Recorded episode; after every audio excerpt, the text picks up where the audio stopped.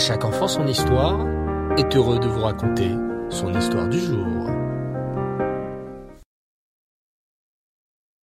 Tov les enfants, bonsoir. J'espère que vous avez passé un excellent Shabbat. Je vais commencer par vous poser une question. Est-ce que vous aimez les bonbons?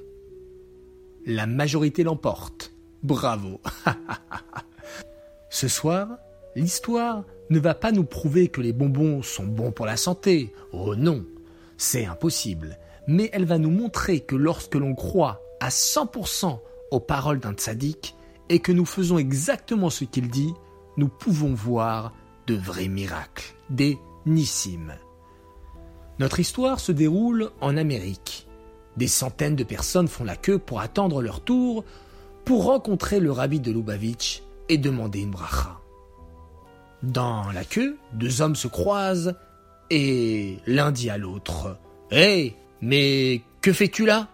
Toi aussi tu viens demander une bracha au rabbi? Oh non, moi je viens pour remercier le rabbi de la bracha qu'il m'a déjà donnée. Comment? Tu es mon voisin de palier? Tu es venu de Yerushalayim jusqu'à Brooklyn juste pour dire merci? Je vois que nous avons une longue attente. Je peux donc te raconter mon histoire et ainsi tu comprendras pourquoi. Notre fils, âgé d'un an, se développait depuis sa naissance comme tous les bébés de son âge, jusqu'au jour où je vois ma femme l'appeler plusieurs fois, en prenant un ton de voix assez fort, puis je la vois jeter des jouets par terre, taper des mains, et notre fils ne réagit à aucun des bruits. Ma femme était très inquiète. Elle cria nerveusement Notre fils est sourd Puis elle s'affala sur une chaise en pleurant. Mais non, ne t'inquiète pas, il est simplement fatigué, ou alors ce que tu fais ne l'intéresse pas, c'est tout. Je n'y croyais pas, je ne voulais pas y croire, mais ma femme a suivi son instinct maternel et a pris en urgence un rendez-vous avec un spécialiste. Votre fils est sourd depuis la naissance. Que pouvons-nous faire? Une opération? Combien cela ça coûte? Nous paierons Malheureusement, dans le cas de votre fils, il n'y a rien à faire. Je suis désolé. Quelle lourde nouvelle pour notre famille. Le spécialiste a dit qu'aucun appareil et qu'aucune opération n'aiderait notre fils. Il vivra ainsi toute sa vie. Nous devons en parler autour de nous. Nous avons besoin d'un miracle, me dit ma femme, pleine d'émouna. Pendant que l'homme racontait son histoire, la queue pour le rabbi avançait et toutes les personnes présentes écoutaient également l'histoire. Un de mes amis me conseilla de demander une bracha au rabbi de Lubavitch. La lettre fut envoyée très rapidement. Le rabbi me répondit de voyager avec mon fils à New York afin de consulter le grand spécialiste, docteur Goldstein. Quelques jours plus tard, j'étais avec mon fils dans les bras, dans le bureau du docteur. Il me regarde regarde le petit, regarde les documents et me dit Il n'y a rien à faire. Je suis désolé. J'étais sous le choc. Je suis venu de Yerushalayim pour entendre ça. Et le rabbi C'est le rabbi qui m'a envoyé ici. C'est sa bracha. C'est impossible.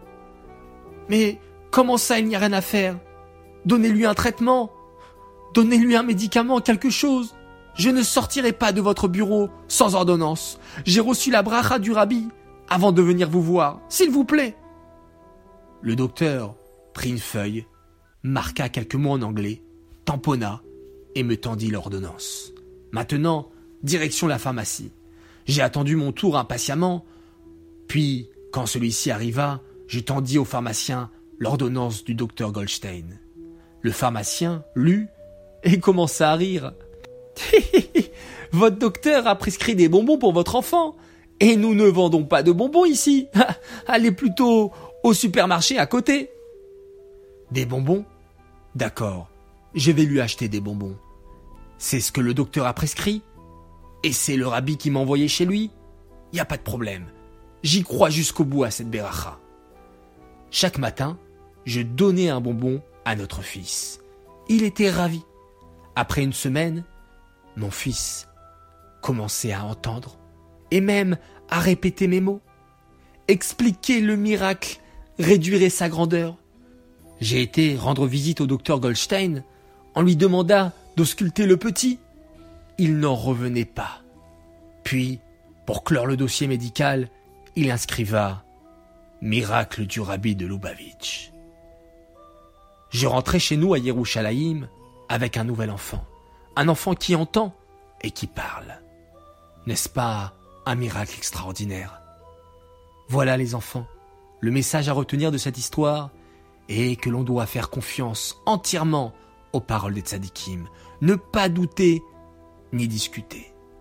Cette histoire est dédicacée pour l'anniversaire d'Ariel Cohen pour ses 7 ans ce soir, le 26 Rejvan.